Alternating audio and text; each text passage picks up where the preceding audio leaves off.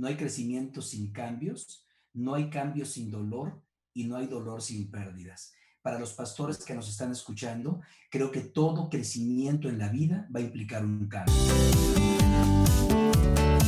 Sin el equipamiento correcto, no hay crecimiento. Equipados es el podcast que existe para ayudar a cumplir con efectividad su tarea a aquellos que han sido llamados por el Maestro a equipar la iglesia. Ahora con ustedes, los anfitriones de Equipados, Ariel Irizarri y Ramón Osorio.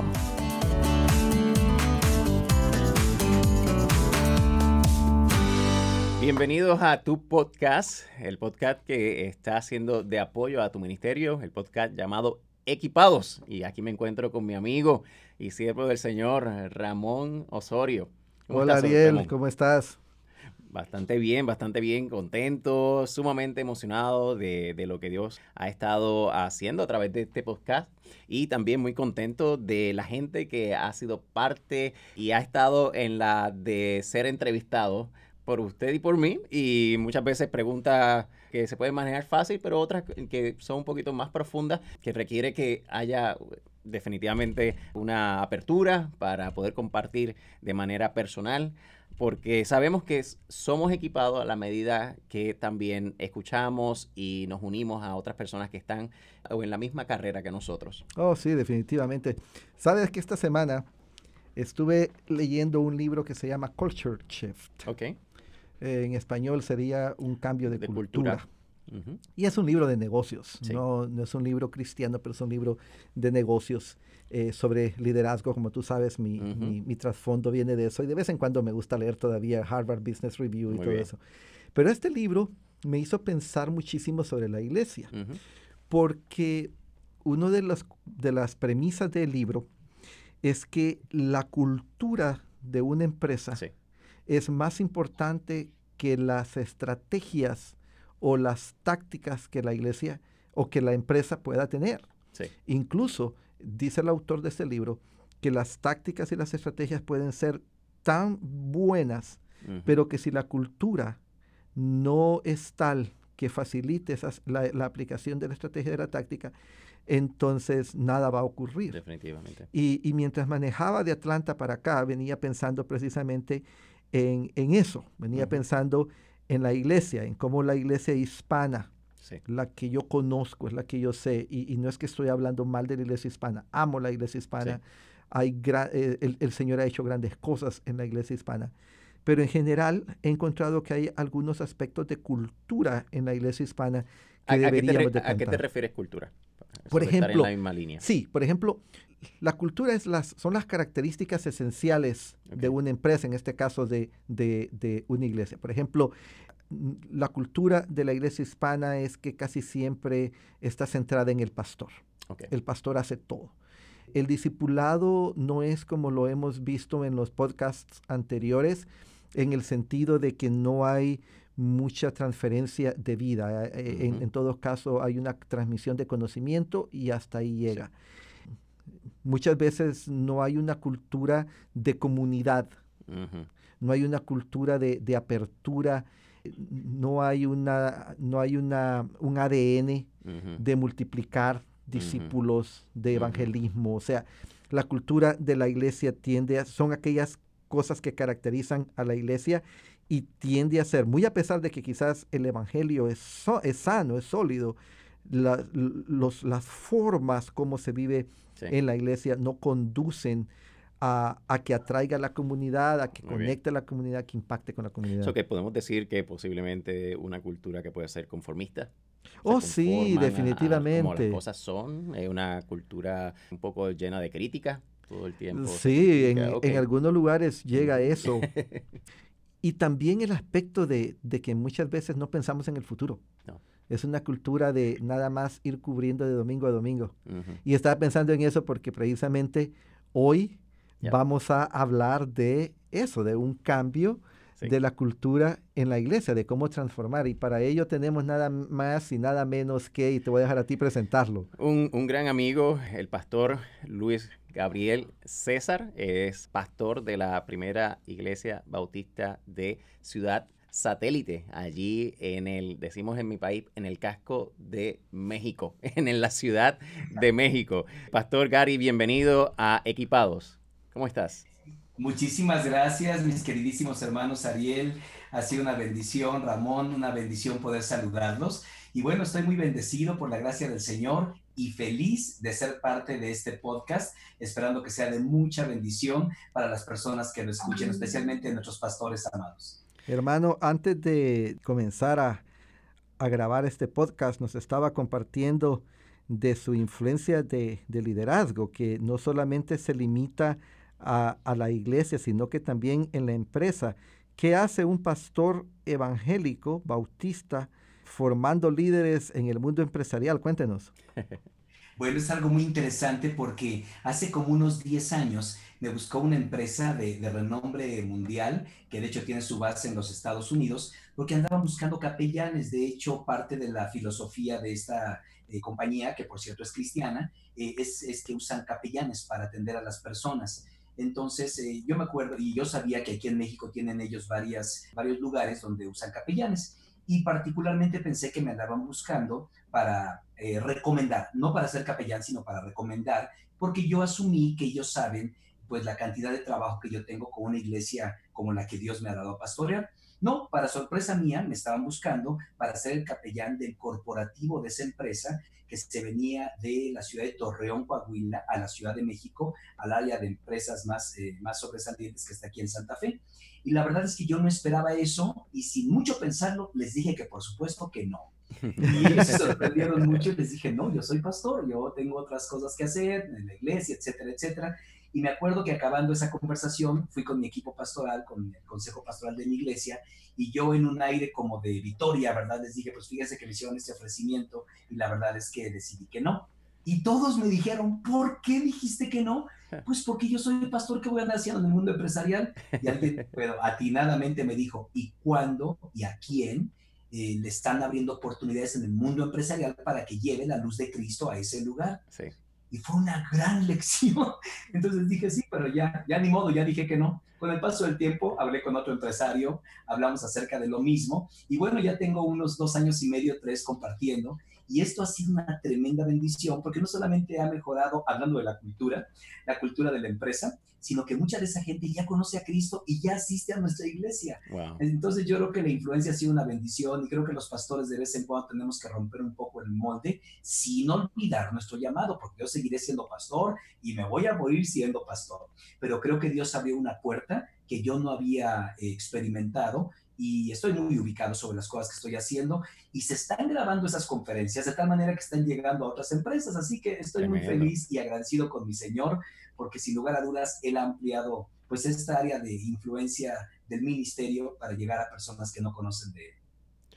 Pastor Gary, es fascinante todo lo que escuchamos de parte de, de usted, tanto a través de libros que ha escrito, como uno muy popular, Liderazgo Peligroso, va pronto también a publicar algo con, con Lifeway y constantemente está activo dando conferencias y retiros, además de domingo tras domingo bendecir a, su iglesia y ahora que conocemos también está bendiciendo la empresa. Pero queremos escuchar un poco más de quién es Gary César, tu familia, tu pasión y cómo el Señor te ha dirigido a pastorear esta iglesia que sí, es significante el número de personas que hoy día asisten, que no fue así un comienzo, pero hoy día asisten más de 3.000 personas en este campus. Así que, pastor, háblame un poquito de, usted.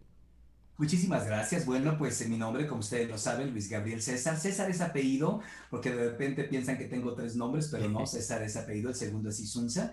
Estoy felizmente casado hace 34 años con una maravillosa mujer Aida, la cual me ha dado cuatro, tres, perdón, tres maravillosos hijos. Y digo cuatro porque ya tengo una nieta, entonces ya la considero como parte de nuestra familia y lo es, de hecho. Entonces, tres hijos varones, dos de ellos están casados, uno está soltero. Los tres, por la gracia de Dios, sirven en sus diferentes áreas de, de, influencia al Señor. Cumplo 33 años como pastor de esta maravillosa iglesia, la primera iglesia bautista de Ciudad Satélite soy muy bendecido de, ser parte de esta maravillosa iglesia. Efectivamente, la tomamos como una iglesia eh, con un corte completamente tradicional, muy, muy conservadora la iglesia. Y hoy sin afectar la palabra de Dios, sin, cambiar la doctrina, somos una iglesia innovadora, una iglesia creo que punta de lanza en muchas cosas que Dios nos está permitiendo hacer. Y entre nosotros que estamos en la zona Esmeralda y los diferentes puntos de reunión, sí, unas 3.500 personas estamos alcanzando, pero con la gracia y la bendición de Dios, pues vamos por más, porque estamos contentos, más no satisfechos por lo que Dios está haciendo en medio de nuestra iglesia. Amén. Qué bueno, hermano, y gloria a Dios por eso. Ahora, algo que, me interesó muchísimo al escucharlo es, obviamente usted tuvo que llevar a esta iglesia por un periodo de cambio, de transformación. ¿Podría contarnos cómo cambió la cultura de la iglesia, de una iglesia que era de corte muy tradicional, usando sus palabras, a una iglesia que ahora es innovadora? ¿Cómo no? Claro que sí. Es una de las cosas que hemos compartido en algunas conferencias que Dios nos ha permitido dar. Y yo creo que la vida de nuestra iglesia, si puedo resumir sus 47 años, se divide en tres grandes etapas. La primera etapa es su nacimiento, año 1972. Yo diría que del año 1972 al año 1991 fue la primera etapa de nuestra iglesia, donde, como insisto, éramos una típica iglesia bautista. Bueno, ustedes saben cómo el Evangelio llegó a México a través de los equipos misioneros de los bautistas del sur especialmente. Entonces ellos nos trajeron, bendito sea el nombre del Señor, la palabra de Dios, el Evangelio, pero también nos trajeron parte de su cultura. Mucho de lo que hicimos durante esos primeros 20 años, digamos así, pues era una reproducción de las iglesias típicas bautistas en los Estados Unidos, no solamente con la palabra, el evangelio, sino parte de la cultura, la manera de ver la vida, la manera de hacer reuniones, la liturgia, los himnos, las lecturas, eh, todo absolutamente tenía que ver precisamente con esta cultura que tuvimos. Fuimos una iglesia muy bendecida, de hecho en las tres etapas hemos sido una iglesia sumamente bendecida. No puedo menospreciar estos 20 años. Tuvimos un buen alcance, un buen crecimiento. Yo llego, digámoslo así, a la mitad de esta etapa. Yo llego en el año 86 como pastor, entonces todavía me toca pastorear una iglesia típicamente bautista eh, hasta el año 1992. En el año 1992 viene la primera transición de la iglesia donde empezamos a analizar qué es lo que estábamos haciendo como tal y entonces decidimos abrazar el proyecto de Iglesia con propósito, que ustedes conocen muy bien y que muchos de nuestros hermanos, colegas y consiervos seguramente conocen. Y esto nos llevó a ser la primera transformación significativa de nuestra iglesia. Ya no era un pastor con el cuerpo de diáconos, sino ahora era el pastor con un equipo ministerial ministros de tiempo medio o de, de, tiempo completo, empezamos a hacer reuniones más contemporáneas, cantos más contemporáneos, empezamos, de hecho, ya a fijarnos en el asunto del, liderazgo, eran las primeras eh, eh, impresiones que hacíamos sobre asuntos de liderazgo. Yo quedé muy marcado por un profesor en el seminario, donde él nos decía, basándose en Efesios capítulo 4, versículos 11 y 12, parte de la cultura de lo que ustedes dijeron al principio de este podcast, donde, bueno, los pastores nos enseñaron a hacer el trabajo mientras los demás nos observaban. Pero cuando voy a lo que dice la palabra, resulta que los pastores hemos sido puestos para entrenar a los santos, capacitar a los santos y para la obra del ministerio. Entonces, eso lo empezamos a hacer muy pronto, desde los 89, 90, empecé a desarrollar nuevos líderes sin tener todo lo que hoy tenemos de, de liderazgo, pero empezamos a preparar personas. Y así caminamos, mis amados, desde el año 1992 hasta el 2010. En el año 2010 entramos en la tercera etapa, que es en la que hoy nos encontramos. Es decir, llevamos ocho años y medio, nueve, en esta tercera etapa de la que voy a hablar. Esta etapa, bueno, para el año 2010, la iglesia había crecido mucho, los ministerios habían multiplicado, casi decíamos como parte de nuestra cultura, decíamos sí a cualquier idea. Mm. Entraba un hermano y decía, ¿y por qué no hacemos este ministerio? Yo vengo de una iglesia. Ah, sí, es muy buena idea. Es más, yo he dicho, ningún hermano en mis 33 años de pastor ha llegado con una mala idea. Todos han llegado con buenas ideas. Lo que pasa es que ahora ya no van todas, van aquellas que obedecen al propósito de nuestra iglesia. Así que iglesia con propósito, yo puedo pues validar y públicamente decir que fue uno de los recursos que más nos ayudaron como iglesias. Cuando un pastor me dice, pastor, alguna estrategia, iglesia con propósito, la verdad vale mucho la pena. Pero lo que sí hizo iglesia con propósito fue mm. que complicó mucho, dado el crecimiento que tuvimos de ministerios, complicó, como ustedes comprenderán, eh, calendarios, agendas, personal, dineros, eh, presupuestos, todo nos complicó. Estábamos muriendo, mis amados. Yo estaba teniendo seis reuniones el fin de semana, más de 60 ministerios. Yo ya pedí perdón a Dios por ello, ya pedí perdón público a la iglesia, porque no solamente me estaba quemando yo, sino que estaba quemando a todo el liderazgo. Mm. Llega a nuestras manos el libro Iglesia Simple, y eso fue un auténtico regalo de Dios para nosotros. Pero déjenme decirles que de las tres etapas que hemos tenido como iglesia, la más complicada ha sido esta cómo hacer algo complejo simple ah, es muy complejo. Mm. Ya que es simple, es una delicia. Hemos estado trabajando los últimos ocho años y medio, casi nueve, con este proyecto de Iglesia Simple, y esto ha traído una completa renovación a la vida de nuestra iglesia. Pero fíjense que todo esto tiene que ver precisamente con cultura. Para mí cultura es la suma de los valores, las creencias y las prácticas. Ahora, las creencias pues no van a cambiar. Las creencias creemos en la palabra de Dios, el Evangelio no cambia, la palabra no cambia, pero lo que tiene que ver con los valores y especialmente con las prácticas, yo creo que aquí la palabra de Dios nos da mucha licencia para que dentro de los lineamientos de la palabra del Señor podamos hacer los cambios necesarios. Por ejemplo, un cambio que hicimos, una reunión el día sábado. Imagínense, de hecho, cuando empezamos la reunión en sábado, hoy en día ustedes a lo mejor se ríen o a lo mejor se van a reír algunos pastores y líderes que me escuchen, pero estoy hablando de, la que, de que la primera reunión que tuvimos nosotros el día sábado. Y no porque, no porque eran sabatistas. ¿Perdón? No porque eran sabatistas. Exactamente. Todavía tengo como recuerdo algunos correos y algunas cartas de pastores muy amados que me decían que si estaba yo llegando a la iglesia de Cristo a ser sabatista, exactamente, ¿no? Y la verdad es que, bueno, ya ahora lo veo y me río, no eres a la idea, el único concepto era, hay gente que el domingo trabaja, hay gente en nuestras comunidades que está en hospitales, restaurantes, centros comerciales, que nunca van a venir a la iglesia en domingo sencillamente por sus trabajos. Ante eso tenemos dos opciones. Opción número uno, orar por esa gente para que pierda su trabajo, porque según algunos ese trabajo es del diablo. Opción número dos, mejor que la iglesia cambie su cultura y además del domingo, habrá cualquier otro día para recibir a las personas que trabajan en domingo. Muy bien. Bueno, pues déjenme decirles que alcanzamos más de 300 personas mm. que asistieron a nuestra iglesia y finalmente se unieron a nuestra iglesia a través de sábados por la mañana. Eso fue un cambio de cultura muy fuerte. Me quité la corbata, ya no predicaba yo con, con el traje completo, cambié la versión de la Biblia, qué bendición que ahora tenemos a Liveway con una riqueza de, versiones bíblicas. Y entonces cambié, yo recuerdo que compré, eh, compramos, no, yo compré, compró la iglesia 200 Biblias en aquel tiempo NBI y las puse en las bancas de nuestra anterior capilla. Y cuando yo predicaba, como yo sabía que era mucha gente nueva, un 80% de gente nueva, en lugar de decirles, a ver, abran sus Biblias en Deuteronomio capítulo 4, que en su Biblia, en su vida habían escuchado la palabra Deuteronomio, les decía, abran sus Biblias en la página 423. Y entonces, eso fue un cambio de paradigma y, eso fue un cambio de cultura, ¿no? Entonces, creo sin lugar a dudas que hoy en día, hoy en día, todavía estamos muy enfocados en alcanzar a las personas que viven sin Cristo y sin esperanza. Entonces, esas han sido las tres etapas. 1972, 1992, 1992, 2010 y 2010 a la fecha. Pero a la fecha, mis amados, seguimos expectantes y abiertos a lo que Dios quiere hacer con nosotros. Hermano, estoy segurísimo de que en estos, en estos cambios que ha tenido, estas etapas, ha habido gente que se ha opuesto. Alguien dijo que los únicos que no se oponen al cambio son, cuando, son los niños cuando están mojados. Ellos quieren que les cambien el pañal, pero eso es todo.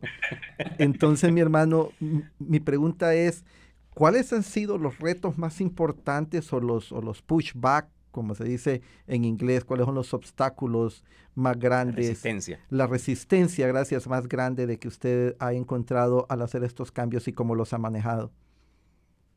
Bueno, lo cierto es que estudiamos mucho sobre resistencia. Cuando vamos a hacer algún tipo de cambio, inmediatamente lo estudiamos. Por ejemplo, ahorita estamos muy enfocados en alcanzar a nuevas generaciones. Entonces nos hemos convertido en estudiosos de los millennials, de la generación Y. Estamos así, queremos conocerlos bien porque queremos llevarles el Evangelio a esta generación que lamentablemente la Iglesia de Cristo está perdiendo.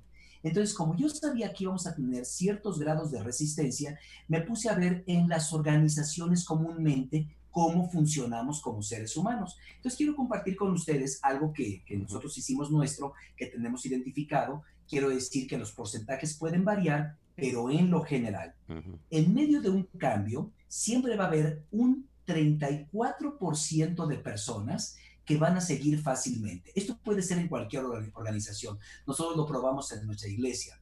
Es el tipo de persona que delibera, es el tipo de persona que debate, pero finalmente está abierta a los cambios. Hablamos de un 34%, entonces son personas que dicen, vamos, pastor, lo que usted diga, esto es maravilloso. Luego viene otro 34% que son los reacios. Es decir, son escépticos, eh, se sienten medio amenazados con nuevas ideas, son más cautelosos que los primeros, ¿verdad? no pueden manejar altos grados de incertidumbre. Y ustedes saben que cuando vienen cambios en la iglesia o en cualquier organización, siempre vamos a encontrar personas que no pueden manejar mucho los altos grados de incertidumbre.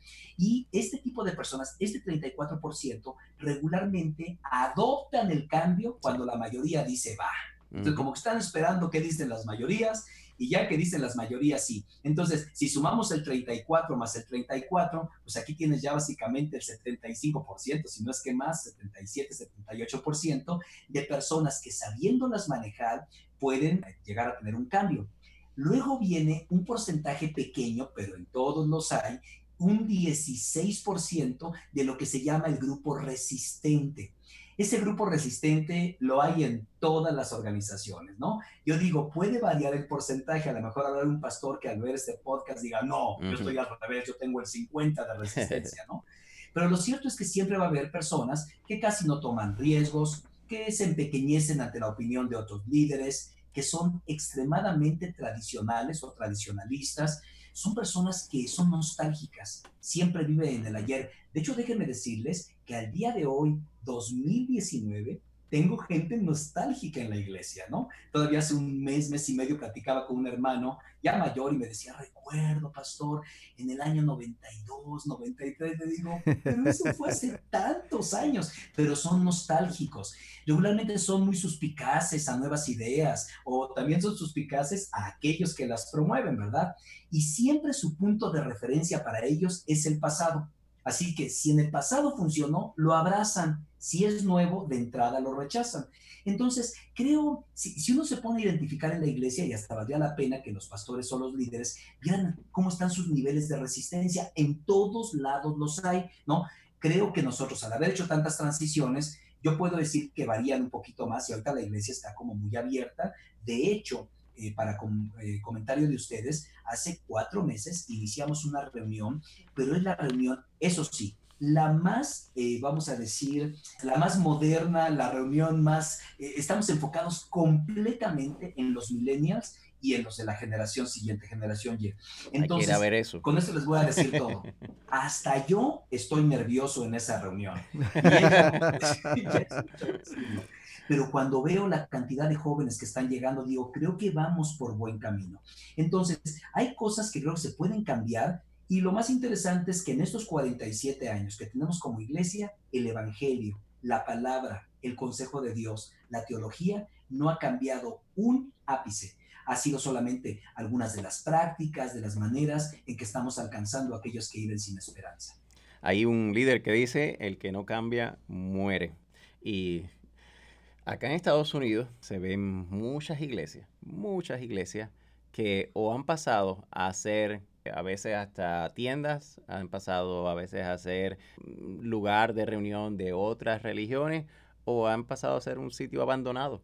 Y posiblemente esas iglesias no estuvieron dispuestos a poder cambiar su cultura, a poder ver afuera, identificar las situaciones afuera para hacer los cambios internos, no, adulterando el mensaje, no adulterando la palabra, no adulterando las convicciones, los valores, como usted mencionaba, pero sí haciendo cambios que afecten la gente de afuera, que es nuestro objetivo, es poder alcanzar a aquellos que no conocen de, de Jesucristo. Yo creo que, Pastor, usted nos ha dado tremenda cátedra en este día, no solamente de aspecto de conocimiento, sino de práctica. Estos 33 años que usted celebra hoy de ministerio nos dan a nosotros un buen análisis para saber cómo responder a tiempos como estos. Ese 34, aquí yo haciendo eh, un poco de, de, ser ese 34 de medio reacio con esta idea suya, ¿será que es saludable tener gente que se oponga en cierta manera? Por supuesto, claro. Y, yo, créanme que es el grupo que más escucho. Yo creo que cuando uno va a hacer algún tipo de transición, uno tiene que entender que hay desde líderes de, innovación, los líderes de innovación son personas que están como abiertas y listas y quieren, dicen vamos con todo. También hay los líderes de opinión que son abiertos, son respetuosos, pero yo particularmente escucho muy de cerca a las personas que se oponen, mm. porque luego el asunto tiene que ver que tienen alguna perspectiva diferente de aquellos que somos como más atrevidos o más aventureros, digamos. Entonces aquí lo importante y como consejo para todos, yo tengo dos cosas que, que compartir con ustedes si me lo permiten. Número uno, uno tiene que escuchar a todos uno es pastor de todos. Si yo solamente me dedico, vamos a decirlo así, a los que siguen fácilmente, a las personas que son innovadoras y no volteo para atrás para ver qué está sucediendo en otros niveles, pues lo más seguro es que voy a perder la, oportunidad de ser bendición para otras personas, ¿no? Y puedo polarizarme fácilmente. Si me quedo solamente oyendo a los escépticos, a las personas que no, o los que están en resistencia, no voy a dar absolutamente ningún cambio. Tengo que escuchar a todos. Ahora, establecido el plan de transición o el plan de cambio, uno tiene que ir muy lento. Cuando alguien ve lo que está sucediendo en nuestra iglesia, les digo, oigan, pero es después de 33 años, no vayan a pensar que esto se me ocurrió la semana pasada o se me ocurrió el año pasado. Uno tiene que pagar el precio. De hecho, en esta última transición, Amado, la de Iglesia Simple, créanme que ha sido muy complejo. Como ustedes mm. saben, también cambiamos nuestra sede, es decir, ya no tenemos, eh, todavía contamos con, con, un campus en la instalación donde antes nos reuníamos, pero ya tenemos instalaciones propias. Bueno, el cambio de las instalaciones fue más sencillo que el cambio de la cultura. Yo creo que ahorita yo puedo decirles, después de nueve años, que ya nuevamente la maquinaria está muy bien aceitada, vamos caminando, la gente ya, ya se subió al tren, ya cuando yo les pregunto, ¿para qué existimos? Inmediatamente me dicen, amar a Dios, amar al prójimo, transformar al mundo. Eso lo sabe hasta un niño, lo sabe el, el más anciano de nuestra iglesia, pero haber llegado a ese punto toma su tiempo. Lo menciono porque sé que hay pastores que nos están escuchando que quieren hacer un cambio y quieren hacer cambios en un mes. Entonces, a quienes van a cambiar es a ellos. Tengan cuidado. Mm. Pregunta, hermano. Imagínese que en este momento usted le está hablando a un grupo de pastores que no quieren cambiar, que, que tienen miedo de cambiar o que creen que no pueden cambiar, que otros que quizás saben que necesitan cambiar pero que no saben dónde empezar. ¿Qué les diría? Bueno, yo les diría tres cosas que digo en el libro Liderazgo Peligroso. No hay crecimiento sin cambios, no hay cambios sin dolor y no hay dolor sin pérdidas. Mm. Para los pastores que nos están escuchando, creo que todo crecimiento en la vida va a implicar un cambio, hasta un cambio en uno, ¿eh? no solamente en las personas. Si quiero ser más saludable, pues tengo que cambiar mis hábitos alimenticios si quiero durar más años en el ministerio y estar disponible para Dios, para mi familia, para la iglesia, pues tengo que moverme un poquito más. Entonces a lo mejor mañana me levanto a caminar. Es decir, todo tipo de crecimiento va a implicar un cambio. Y yo espero que mis hermanos que me están escuchando crean y quieran que su iglesia cambie. ¿Por qué? Porque hay mucha gente que vive sin Cristo y sin esperanza y tenemos que alcanzarlos. Segundo, no hay cambio sin dolor esta parte que he platicado, pues he platicado la parte bonita, pero sin lugar a dudas, por eso los pastores luego no queremos cambiar, porque hay una dosis de dolor en las cosas que antes sabíamos hacer y ahora tenemos que hacerlo de una manera diferente. ¿Cómo acercarme, por ejemplo, pensando nada más en un aspecto personal? Yo antes decía, no puedo compartir una conferencia porque a mí lo que me da el valor, me da, la, y la, la, fecha lo sigo diciendo, es la palabra de Dios. Entonces, ¿cómo voy a levantar delante de empresarios con una Biblia? No, pues obviamente no lo hago por respeto a los empresarios, aunque en mis charlas uso la palabra. Pero, ¿saben? Yo tuve que cambiar y al principio tuve mucho miedo. Entonces siempre hay mucho dolor. Cada vez que hay un tipo de cambio, vamos a experimentar dolor. Y también quiero decirles a los pastores y líderes que me están escuchando que no hay dolor sin pérdidas. Me, me encantaría, queridos hermanos Ramón, Ariel, decirles, en todo este proceso a nadie hemos perdido. Me encantaría Mm. decírselos, pero la verdad es que no. Hay personas, y todos lo saben, ustedes lo saben, son pastores y siervos de Dios, todas las iglesias tienen o tenemos lo que se llama puerta trasera. O sea, gente que llega y que luego pues, no se queda, o los que estaban ya Ujú. no les gustó, pero bueno, en todas las congregaciones se da. Hay que buscar que esa puerta trasera, si no se cierre, por lo menos no esté tan grande como la de la entrada, como la delantera, Sí. ¿no? Entonces, sí hemos experimentado cambios. Es más, recuerdo cuando arrancamos Iglesia Simple, un hermano de nuestra iglesia se me acercó y me dijo, pastor, ya vi la visión, sé a dónde vamos como iglesia, pero no estoy de acuerdo. Le digo, perfecto. Yo uso una frase que me gusta, que hay que disentir con gracia. O sea, puedo no estar de acuerdo, pero no por eso pues ya le dejo de hablar a una persona o no quiero ni, ni relacionarme con él. No, uno puede disentir con gracia. Entonces, los pastores a menudo, pues no queremos que nadie se pierda. Sí. Entonces, mejor no hacemos cambio y estamos muy atentos a lo que la gente dice. El asunto es que no puedo satisfacer a todos, no puedo satisfacer a todos todo el tiempo, pero sí puedo satisfacer al Señor. Entonces yo les diré a los Amén. pastores, ¿qué quiere Dios con su iglesia? Yo creo que la iglesia, Dios quiere que crezca, ¿no? Cuando yo veo la parábola de los talentos, pues a uno le dio un talento, a otro le dio más, a otro le dio más, y cuando regresó, pues pidió cuentas. Entonces creo que eso es lo que hace Dios con nosotros.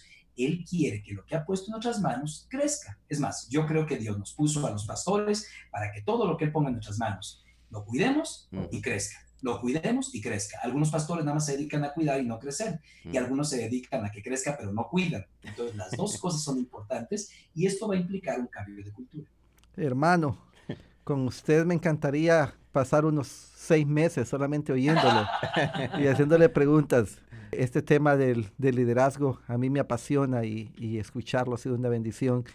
Muchas gracias por estar hoy con nosotros, hermano, pero todavía tenemos algunas preguntas que quisiéramos comenzar a, a- a platicar con usted, algunos temas que nos encantaría escuchar. ¿Cuál es su posición? ¿Lo podríamos convencer para que haga el siguiente podcast con nosotros? Será un honor y un privilegio, mis amados. Cuentan conmigo al 100%. Gracias de verdad por la oportunidad y oramos que esta contribución pues pueda por lo menos inquietar a algunos pastores, sacarlos de su zona de confort y retomar el rumbo para seguir sirviendo al Dios que nos sirvió primero. Muchas gracias, pastor. Muchas gracias. Hasta Pastor la próxima entonces. Un placer. Wow, Ariel. Mm. Me siento como que si fue a la universidad. Nos hemos sentado aquí a aprender de la experiencia, de la sabiduría del pastor Gary. Ojalá que todos los que nos han escuchado experimenten Sí. lo mismo. Es, es, es, es retador descubrir la importancia del cambio, entender que no es fácil, pero también entender que es posible y que, y que Dios bendice cuando se hace y se hace bien. Me gustó, bueno, me gustó todo lo que él habló. El aspecto de que todo crecimiento requiere un cambio. Yo creo que es muy profundo esa idea. Ujú. Uno tiene que evaluar qué cosas uno está haciendo que posiblemente no están produciendo un grado de eficiencia, de efectividad, y empezar a tomar cuidado de eso y empezar a, a evaluar qué puede entonces dirigir esta obra que Dios me ha dado a un crecimiento y es tanto un crecimiento posiblemente en el área de madurez, pero también como un crecimiento en términos de, de personas que estamos alcanzando.